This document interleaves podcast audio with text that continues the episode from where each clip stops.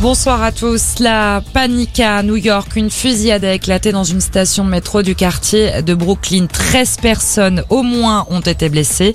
La situation sur place est très confuse.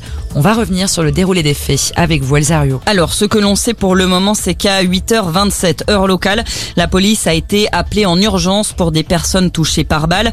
À cette heure, le métro était bondé. Des photos et des vidéos amateurs montrent des flaques de sang et des victimes gisant sur le plancher d'une rame de métro, ainsi que sur le quai de la station dans l'arrondissement de Brooklyn.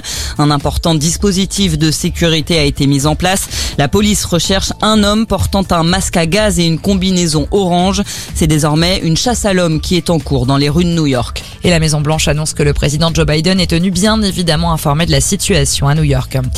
L'actualité en France, le marathon de campagne se poursuit pour les deux finalistes de l'élection présidentielle. Ils occupent le terrain. Emmanuel Macron a passé la journée en Alsace pour un déplacement sur le thème de la santé.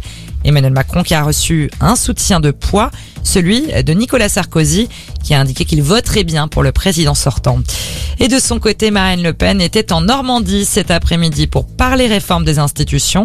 Avant cela, la candidate du Rassemblement national a dévoilé son affiche de campagne pour le second tour. Une affiche et un nouveau slogan pour tous les Français. 28 ans de réclusion criminelle. Le verdict est tombé devant la cour d'assises du Doubs. Nicolas Zepeda n'a pas réussi à convaincre les jurés de son innocence. Le Chilien est déclaré coupable du meurtre de son ancienne petite amie en décembre 2016.